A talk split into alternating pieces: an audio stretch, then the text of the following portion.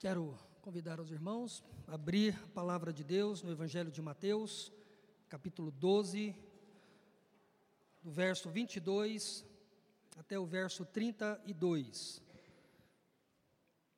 Mateus, capítulo 22, capítulo 12, do verso 22 ao 32.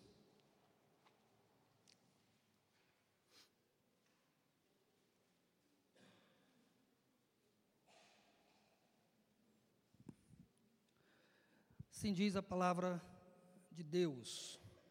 Eu vou ler, os irmãos apenas acompanhem de forma silenciosa. Então lhe trouxeram um endemoniado, cego e mudo, e ele o curou, passando o mudo a falar e a ver. E toda a multidão se admirava e dizia: É este porventura o filho de Davi?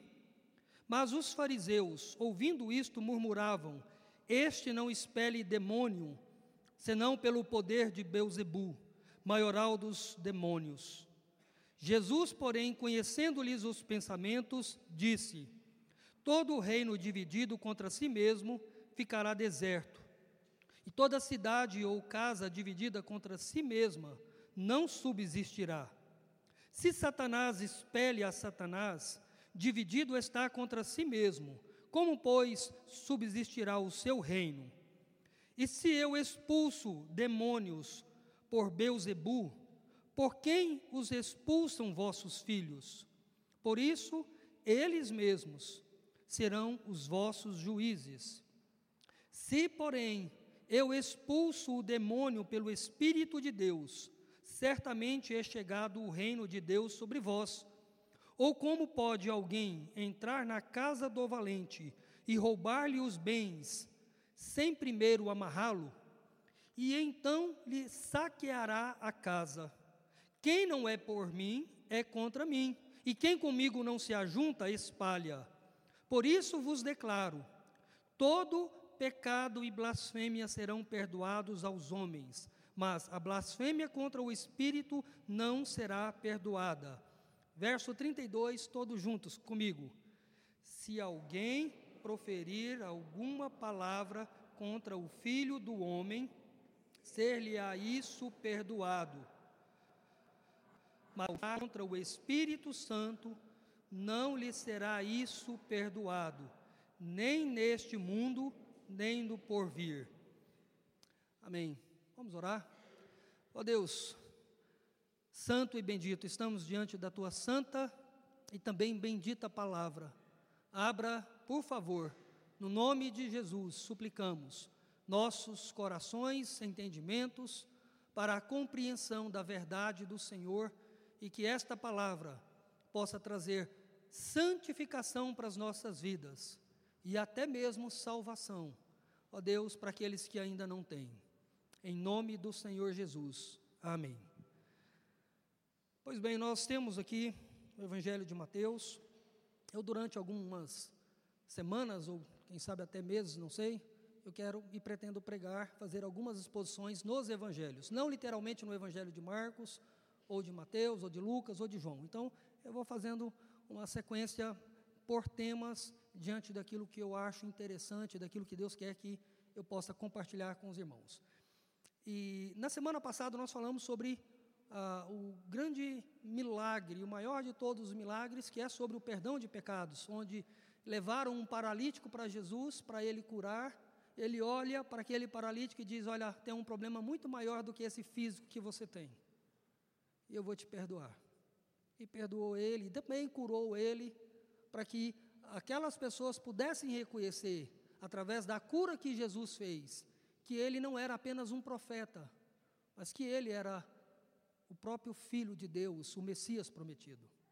No Evangelho de Mateus, não é diferente a temática, assim como de Marcos. Tanto Mateus, quanto Marcos, quanto Lucas, quanto João, ao escrever seus evangelhos, tinha um objetivo que era primário, que era o mais importante: apresentar Jesus como Filho de Deus. Através dos seus ensinos, através dos seus milagres, através de todas as suas obras, o maior de todos os objetivos era apresentar Jesus como o Filho de Deus, aquele que viveu, morreu em uma cruz para perdoar os nossos pecados e nos conectar com Deus. No Evangelho de Mateus, em especial, ele faz isso mostrando algumas evidências de que Jesus era e foi o cumprimento de tantas e quantas profecias no Antigo Testamento. Por exemplo, se você olhar aqui Mateus 1, verso 22, ele começa dizendo: Ora, tudo isso aconteceu para que se cumprisse o que fora dito pelo Senhor por intermédio do profeta. Aí ele cita a questão do profeta Isaías, e no verso 22, verso 23, ele diz a profecia: Eis que a virgem conceberá e dará à luz um filho, e ele será chamado pelo nome de Emanuel, que quer dizer Deus conosco. Então Mateus começa o seu evangelho dizendo que Jesus era o Emanuel, o Deus conosco, prometido pelo profeta Isaías. Mateus capítulo 2, verso 2, ah, falando sobre o nascimento de Jesus, ele diz, Mateus 2, 2, e perguntaram: Onde está o recém-nascido rei dos judeus? Porque vimos a sua estrela no Oriente e viemos para adorá-lo. Aí pula para o verso 4, isso os magos querendo saber a respeito de Jesus. Então no verso 4 diz: Então convocando todos os principais sacerdotes e escribas do povo, indagaram deles onde o Cristo deveria nascer. E os, e os, os religiosos daquela época, escribas e fariseus, disseram: com base na palavra de Deus escrita em, em Miqueias. E o verso 6 é a profecia de Miqueias. E tu, Belém, terra de Judá, não és de modo algum a menor entre as principais de Judá, porque de ti sairá o guia que há de apacentar o meu povo de Israel. Então, mais uma vez, Mateus citando o Antigo Testamento para dizer que Jesus era o Filho de Deus. E por último, Mateus 4, verso 14. Mateus 4, verso 14 ah, falando do ministério de Jesus, a partir do verso 14 até o verso 16, ele diz: Para que se cumprisse o que fora dito por intermédio do profeta Isaías, terra de Zebulon, terra de Naftali, caminho do mar além do Jordão da Galiléia dos gentios, povo que jazia em trevas viu grande luz, e os que viviam na região da sombra da morte resplandeceu-lhes a luz, falando a respeito de Jesus Cristo. Então, grande objetivo, se você ler o Evangelho de Mateus, você vai perceber que ele dá uma grande ênfase no cumprimento das Escrituras a respeito de Jesus ser o Filho de Deus que veio para nos dar a vida eterna. E no capítulo 12 não é diferente. No capítulo 12 nós temos aqui uma abordagem totalmente voltada para a autoridade de Cristo sobre todas as demais autoridades, inclusive do próprio diabo. Então aqui há um grande confronto. E é interessante que dentro deste capítulo 12 aqui, e em especial do verso 22, que é a nossa passagem até o verso 32, nós temos aqui a, a cura, mais uma cura de uma pessoa que era endemoniada, que tinha problemas físicos também, mas a ênfase não é sobre a cura desta pessoa. A ênfase aqui é sobre a autoridade de Jesus, sobre quem é Jesus. E é muito importante a gente perceber, porque Jesus já havia feito inúmeras curas, inúmeros milagres, expulsado inúmeros demônios. Mas agora Jesus para tudo e tanto Mateus quanto Lucas e Marcos, todos eles falam desse mesmo episódio, dessa mesma cena, mas o Evangelho de Mateus é que traz mais luz para entender todo o contexto. Por isso eu quero pregar aqui no Evangelho de Mateus, capítulo 12, porque ele é mais completo do que os demais, para que a gente possa entender.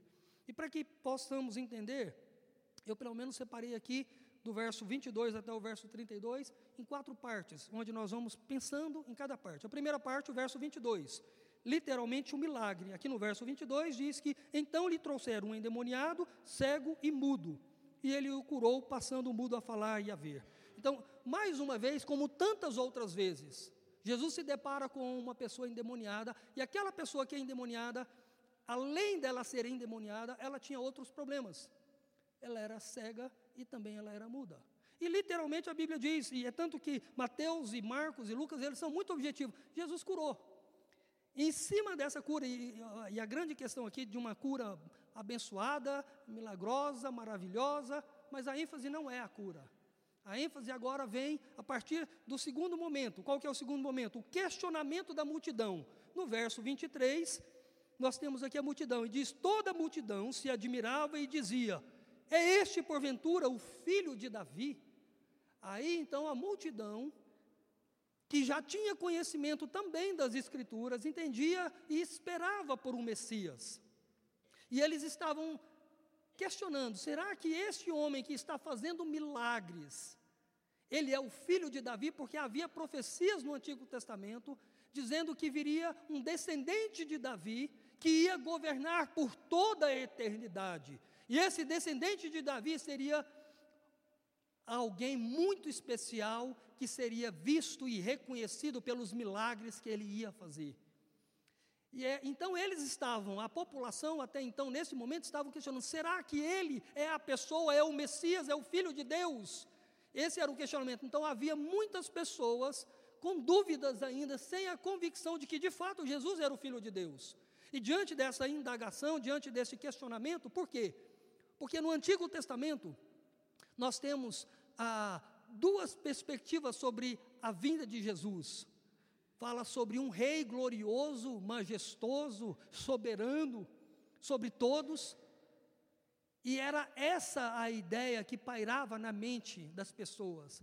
Desse Messias que só era poderoso, milagroso, soberano sobre todas as coisas. Mas o Antigo Testamento também falava, e ainda fala, a respeito de um Messias que seria o sofredor, que seria punido, que seria rejeitado, Isaías 53 é o capítulo mais claro no Antigo Testamento sobre esse Messias. Mas então, como Jesus fazia muitos milagres, mas ao mesmo tempo, vira e mexe, ele falava que ele tinha que morrer, que ele tinha que sofrer, e via, via de forma muito humilde, o povo estava com dúvida mesmo. Calma aí, a gente está esperando um rei, mas esse cara está com roupa simples, está falando de morte, está falando de sofrimento, mas ao mesmo tempo está fazendo milagre, é ou não é? E diante disso, nós temos o terceiro momento aqui, agora do verso 24, onde os fariseus, que era uma classe, uma classe dentro do judaísmo de religiosos, e essa classe, principalmente os líderes entre eles, ou dentro dessa classe dos fariseus, eles estavam com muita inveja a respeito de Jesus Cristo. Não reconhecia ele como Messias, e olha só o que, que, eles, dizer, o que, que eles disseram diante de vários milagres que Jesus havia feito, e principalmente do milagre de expulsar demônio. Aí eles dizem no verso 24: Mas os fariseus, ouvindo o que? A multidão dizer: Será que ele é o filho de Davi? Olha aqui que os fariseus respondem. A multidão, ah, os fariseus responderam, murmuravam este não expele demônios senão pelo poder de Beuzebu, maioral dos demônios. Aí eles fizeram uma, um, uma acusação extremamente séria. Jesus, um homem simples, um profeta ali, pelo menos humanamente falando, mas que abençoava todas as pessoas que passavam por ele, ensinava a palavra de Deus, mas justamente porque no episódio passado, lá registrado no Evangelho de Marcos, onde Jesus perdoou o pecado daquele paralítico, os fariseus começaram a querer agora, nós precisamos matar ele porque ele está se colocando como Deus. Então, esse contexto aqui, este texto remete a esse contexto também, onde eles, calma aí, ele está dizendo que é Deus, porque só Deus pode perdoar pecados. Então, diante da multidão, querendo reconhecer Jesus como Deus, os fariseus chegam e dizem: Ele não é Deus. Ele, na verdade, está possesso pelo pai de todos os demônios, por Satanás. E a expressão aqui, Beuzebu, era uma expressão usada no Antigo Testamento para dizer o Deus das moscas, ou para dizer o Deus que é Senhor das casas, Senhor das habitações, porque o diabo ele entrava no corpo da pessoa como se fosse a casa da pessoa e tomava conta da pessoa. E aí ele está dizendo: Ele, Jesus Cristo, não é o Filho de Deus, pelo contrário, ele está mais parecido com o filho do diabo. Ele está possesso. No Evangelho de Marcos, em especial, quando a gente vê isso no Evangelho de Marcos, literalmente, a expressão usada ali é que ele, Evangelho de Marcos 3, 22, diz assim: ele está possesso de Beuzebu. Como se literalmente, assim como ah, Jesus estava expulsando demônios de pessoas que estavam possessas, ele mesmo estava possesso. Então, essa acusação foi uma acusação muito séria. E diante dessa acusação, aí nós temos o restante dessa parte, do verso 25 até o verso 32, que aí Jesus entra em cena e vai explicar agora algumas verdades que nós precisamos atender. Então, primeiro de tudo, no verso 25 e verso até verso 27, nós temos aqui Jesus, porém, conhecendo-lhes os pensamentos, disse: Todo reino dividido contra si mesmo ficará deserto, e toda cidade ou casa dividida contra si mesmo não subsistirá. Se Satanás espelha Satanás, dividido está contra si mesmo. Como, pois, subsistirá o seu reino? É interessante essa questão, porque Jesus ele está deixando muito claro. Primeira lição que, antes de Jesus confrontá-los aqui, ele traz uma lição para que eles possam entender. Ele diz: calma aí, vocês deixam de ser tolos e ignorantes. É uma coisa mais simples desse mundo. Qualquer reino, qualquer cidade, qualquer casa onde há divisão interna, não tem como prosperar de forma alguma. É impossível prosperar. E se eu sou aquilo que vocês estão falando, se eu estou possesso pelo diabo e estou expulsando outros diabos, então não haverá vitória nenhuma da nossa parte.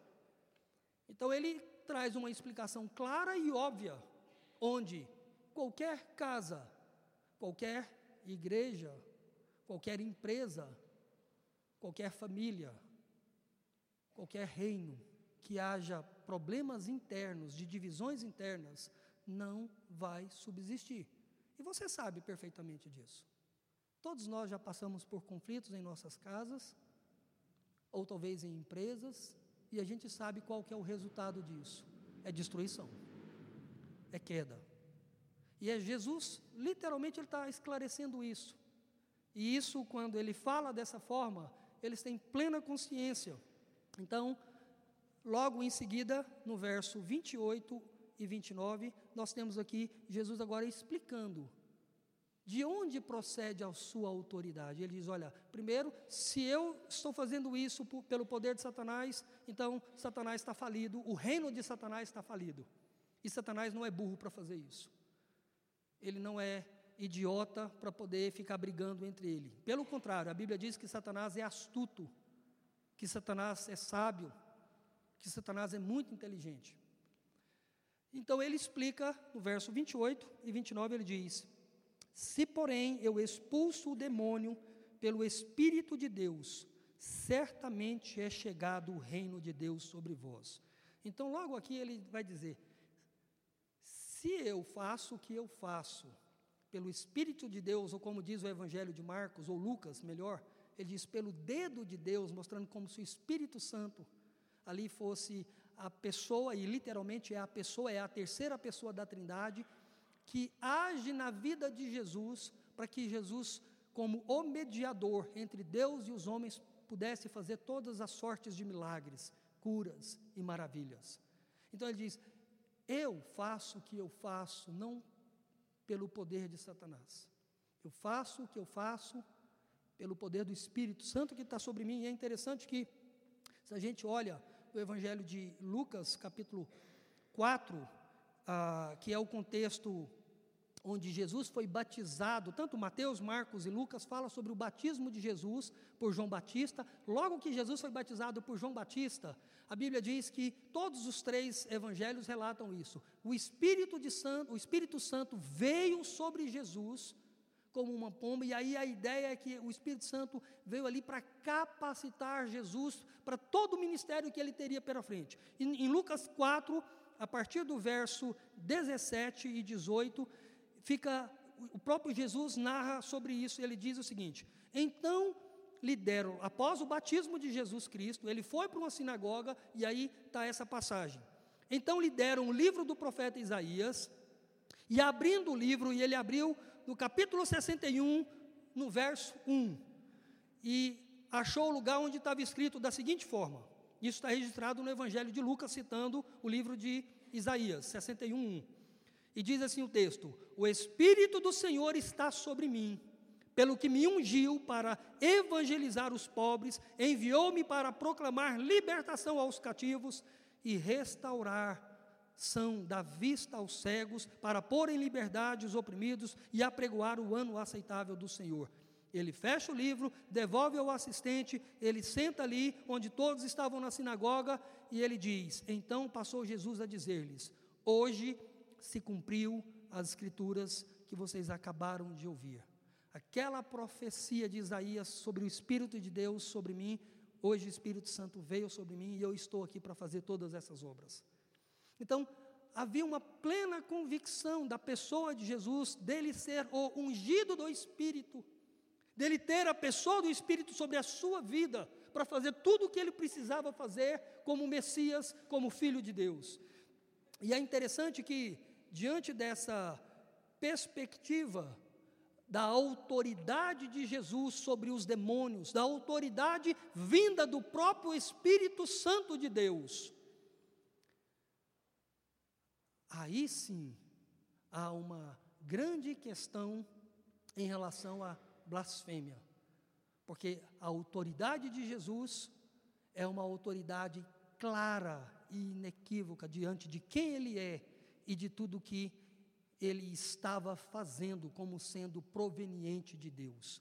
E quando a gente pensa sobre a pessoa a satânica do diabo nas escrituras, que é chamado aqui de Beuzebu, ah, e depois o próprio Jesus fala de Satanás, a ideia é que a Bíblia, ela coloca pelo menos três aspectos onde Satanás ele está derrotado.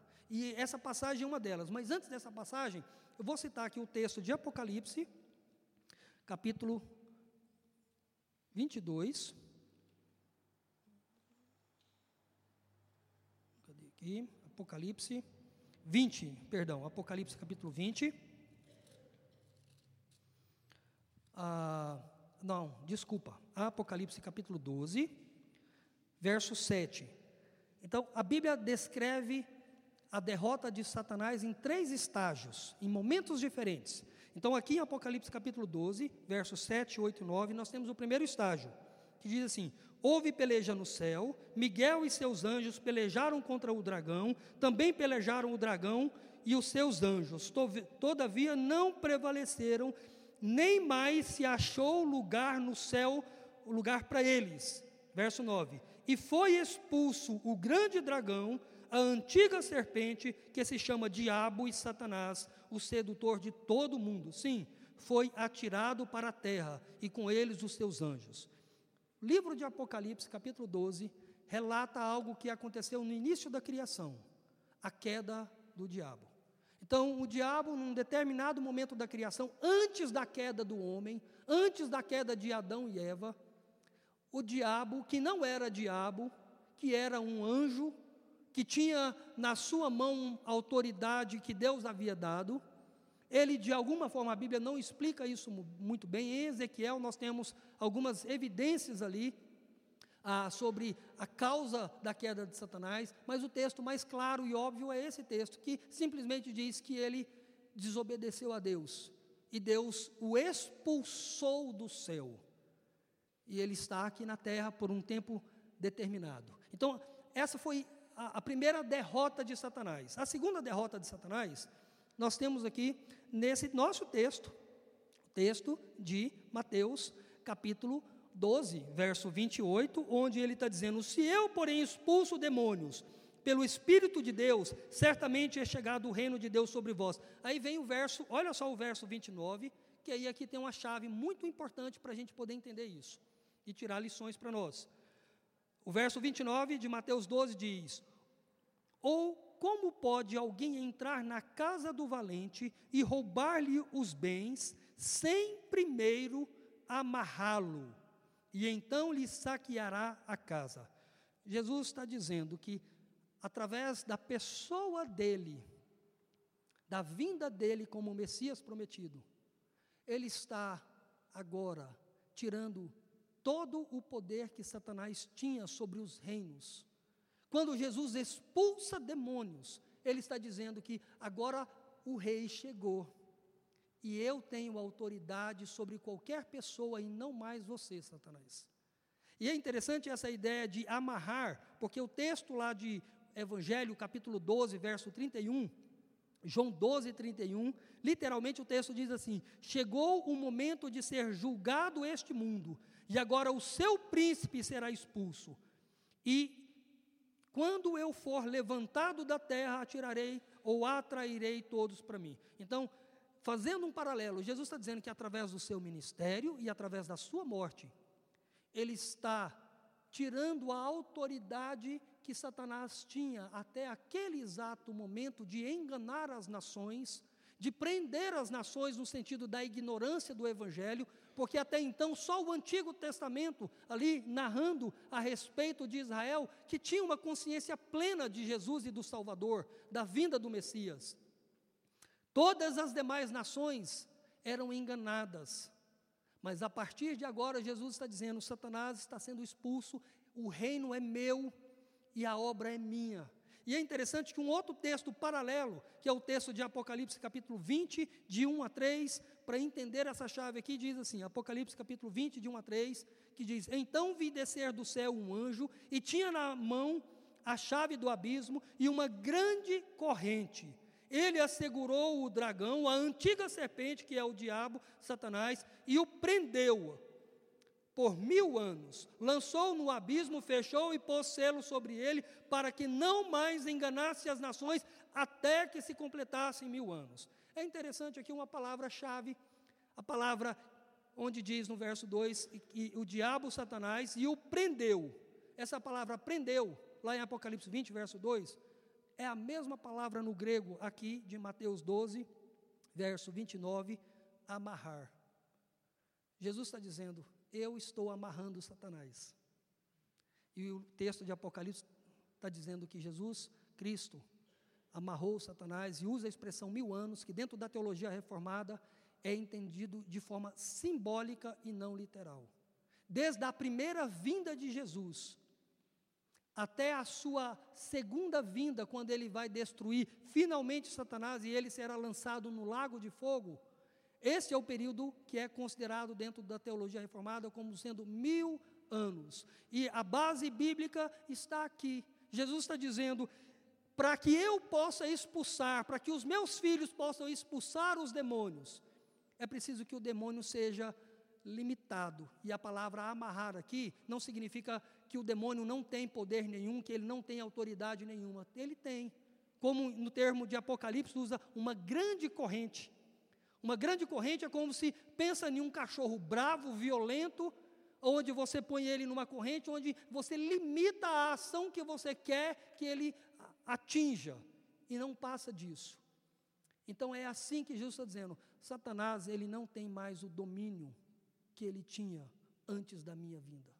Agora eu vim e ele está sabendo e todo mundo vai saber que existe um único rei só eu tenho domínio sobre as casas, sobre as vidas, sobre as pessoas e sobre os reinos.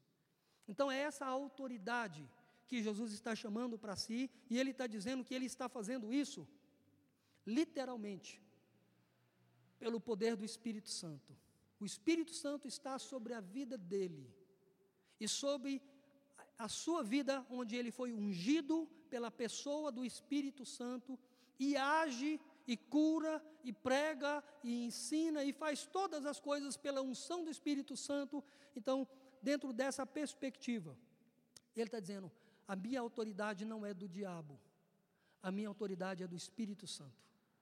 E aí nós temos a, a última parte, a implicação aqui, verso 31 e 32, onde Jesus conclui a sua explicação verso 31.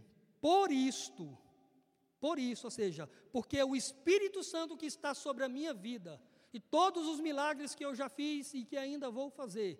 Por isto, eu vos declaro: todo pecado e blasfêmia serão perdoados aos homens, mas a blasfêmia contra o Espírito não será perdoada. Se alguém proferir alguma palavra contra o Filho do homem, ser-lhe-á isto perdoado. Mas se alguém falar contra o Espírito Santo, não lhe será isso perdoado, nem neste mundo e nem no porvir.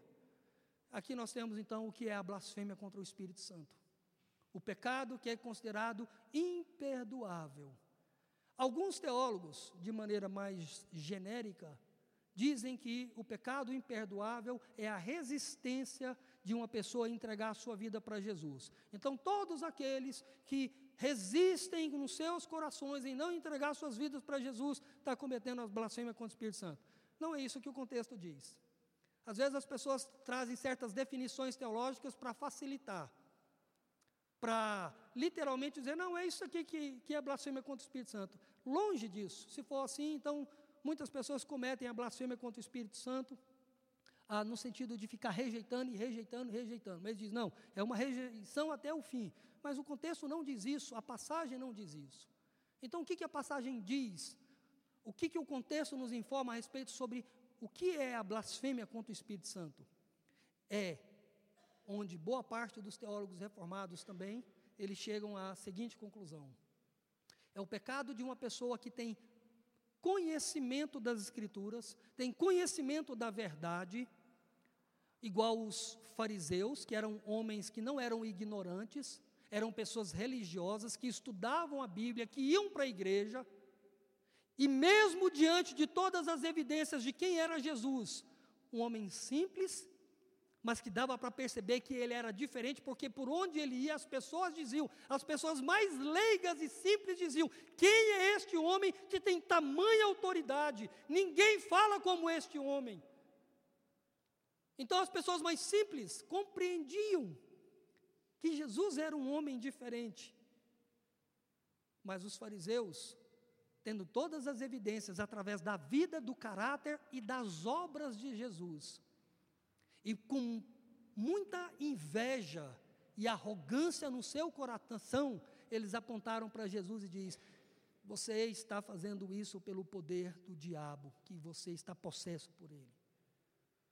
Então a ideia da blasfêmia contra o Espírito Santo seria um pecado consciente de uma pessoa religiosa, cujo coração está endurecido a ponto de negar todas as evidências e acusar que o que está sendo realizado de milagre não é obra de Deus, mas é obra de Satanás. Essa é a explicação que, dentro do contexto, ela traz e faz sentido. A grande questão é que, quando a gente olha, por exemplo, lá em 1 João, há apenas outras duas passagens nas Escrituras que dá a ideia desse pecado imperdoável. Uma lá em 1 João 15, verso 16, que literalmente o apóstolo João, ele fala, há pecado para a morte, e por este eu digo que não rogue. O apóstolo João está dizendo, olha, se você vê alguém que está com seu coração endurecido, a este ponto de rejeitar a obra de Deus, cuja evidência é clara, diz, não precisa nem orar por esse tipo de pessoa. E em Hebreus capítulo 6, verso 4, onde diz assim: É impossível, pois, que aqueles que uma vez foram iluminados e provaram o dom celestial e se tornaram participantes do Espírito Santo e provaram a boa palavra de Deus e os poderes do mundo vindouro, cai, caíram sim. É impossível outra vez renová-los para arrependimento. O autor de Hebreus também identificou algo semelhante.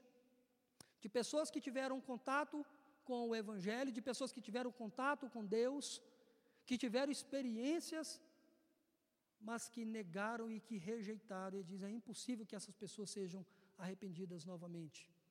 A grande questão, uma das coisas aqui que. Duas questões que precisam ficar claras a respeito desse ponto. Primeiro, nenhuma pessoa convertida, nenhuma pessoa convertida vai cometer esse tipo de pecado. Primeira evidência é essa, porque a Bíblia diz que uma pessoa convertida não perde a sua salvação. Então, isso é claro nas Escrituras. Segundo, para ajudar você a entender isso também, nenhuma pessoa que acha que cometeu esse pecado e está com arrependimento no coração, cometeu esse pecado. Porque uma pessoa para cometer esse pecado é uma pessoa que ela está falando conscientemente de coisas de Deus como sendo obras de Satanás, e ela continua persistindo, continua afirmando, continua ensinando, e ela nunca vai querer pedir perdão. Uma pessoa que chega a cometer esse pecado, ela nunca vai pedir arrependimento, ela nunca vai pedir perdão. O seu coração está tão endurecido por causa do pecado, um nível do pecado chegou tão alto no coração dela que essa pessoa não vai se voltar para Deus e Deus também não vai trazer arrependimento para a vida dela. Então, se você por alguma vez falar, será que eu cometi o pecado da blasfêmia? Será? Ou alguém chegar para você, se alguém acha que cometeu, é porque não cometeu. Porque quem comete conscientemente não está nem aí. Conscientemente, voluntariamente, não quer nem saber disso. Assim era o caso dos fariseus, de alguns deles, com seus corações endurecidos. Pois bem, eu quero concluir dizendo aqui duas coisas. Primeiro, ah,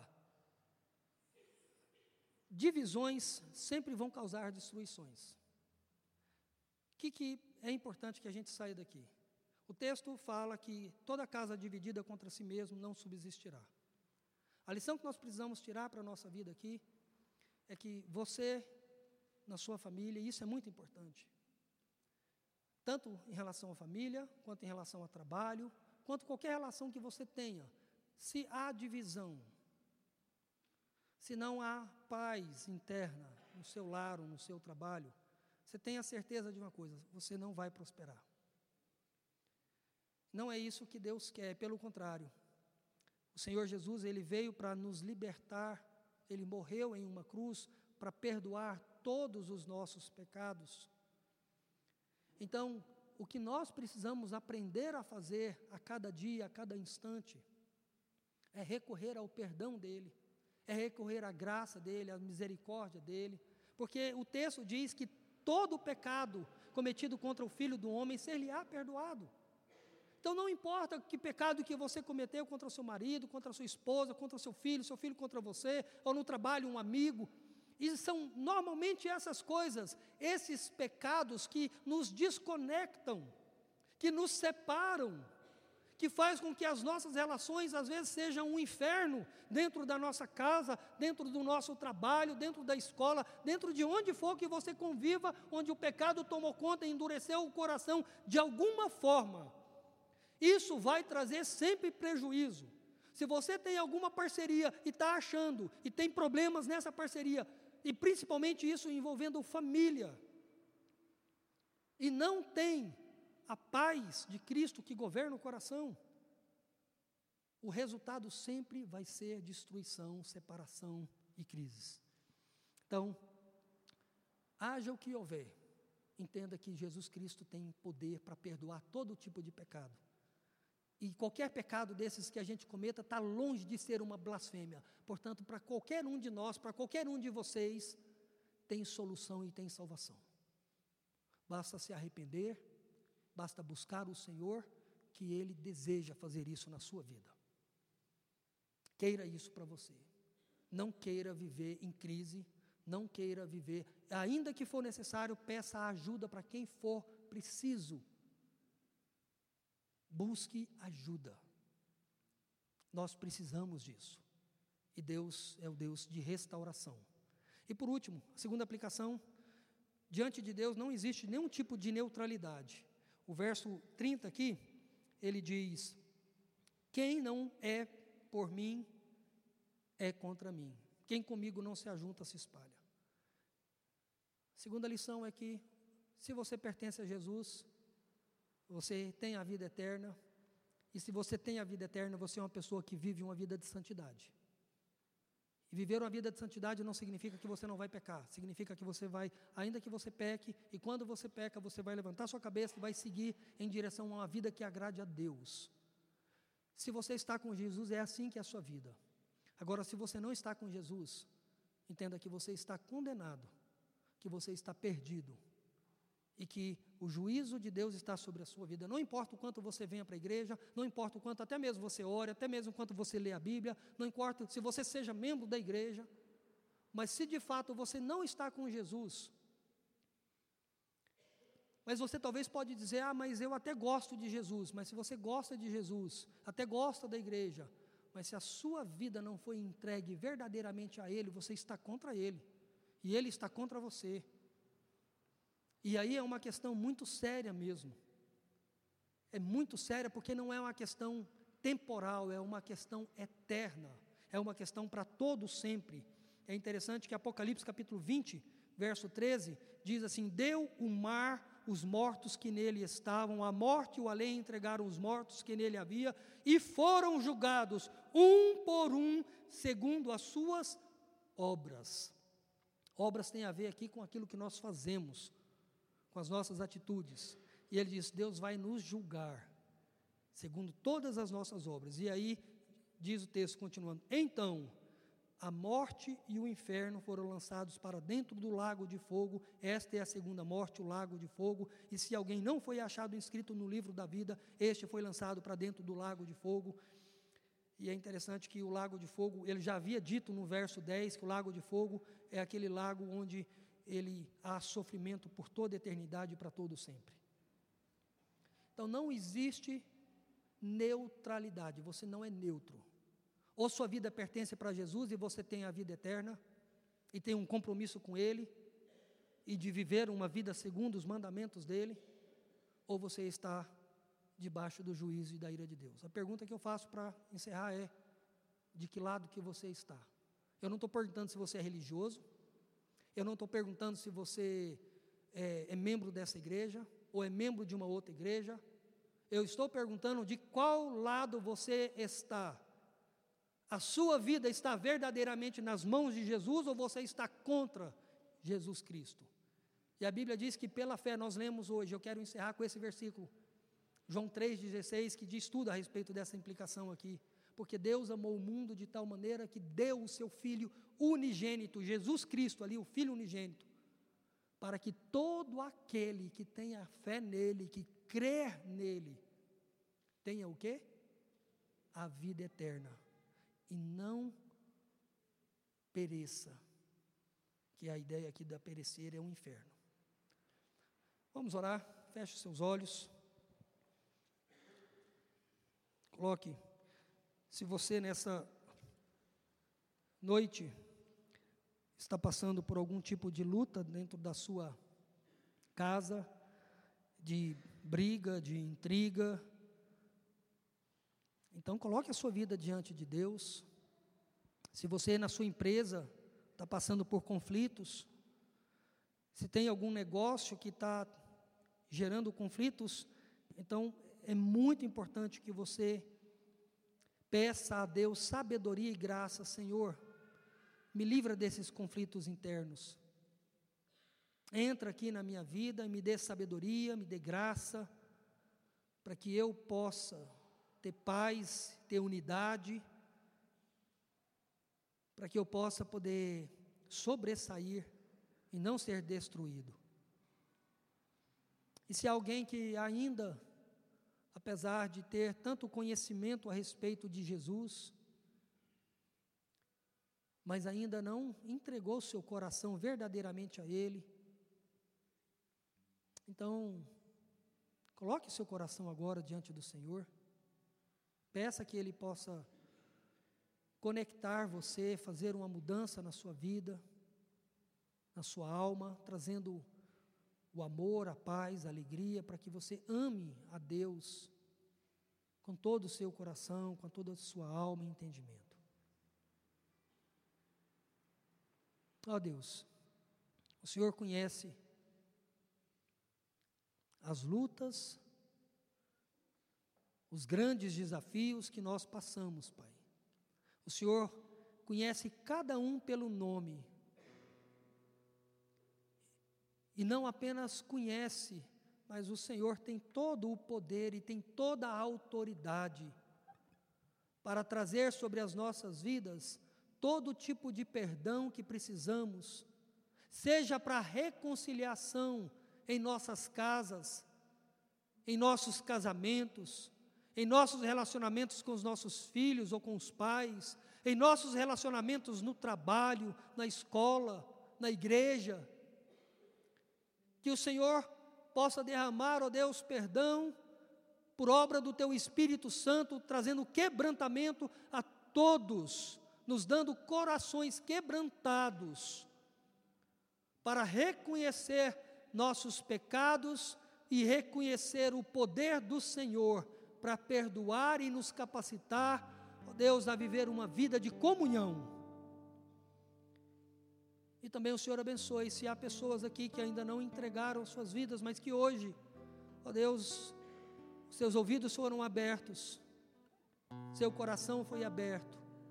Então que o Senhor possa operar, ó Deus, o novo nascimento, a conversão, a mudança de vida bendita, que é para toda a vida e que é para toda a eternidade, que começa aqui e agora, com mudanças de vidas no dia a dia. Então assim nós entregamos. E assim como pastor e ministro da tua palavra, eu quero entregar a vida de cada um dos meus irmãos e irmãs. E rogar ao Senhor, ó Deus, pelo poder do Espírito Santo, o Espírito que é restaurador, o Espírito que é consolador, o Espírito que é santificador, possa conduzir hoje e para todo sempre o teu povo. E que a bênção de Deus Pai, a graça de Deus Filho e o poder de Deus Espírito Santo seja sobre vós, sobre cada um, hoje e para todo sempre. Amém. Amém.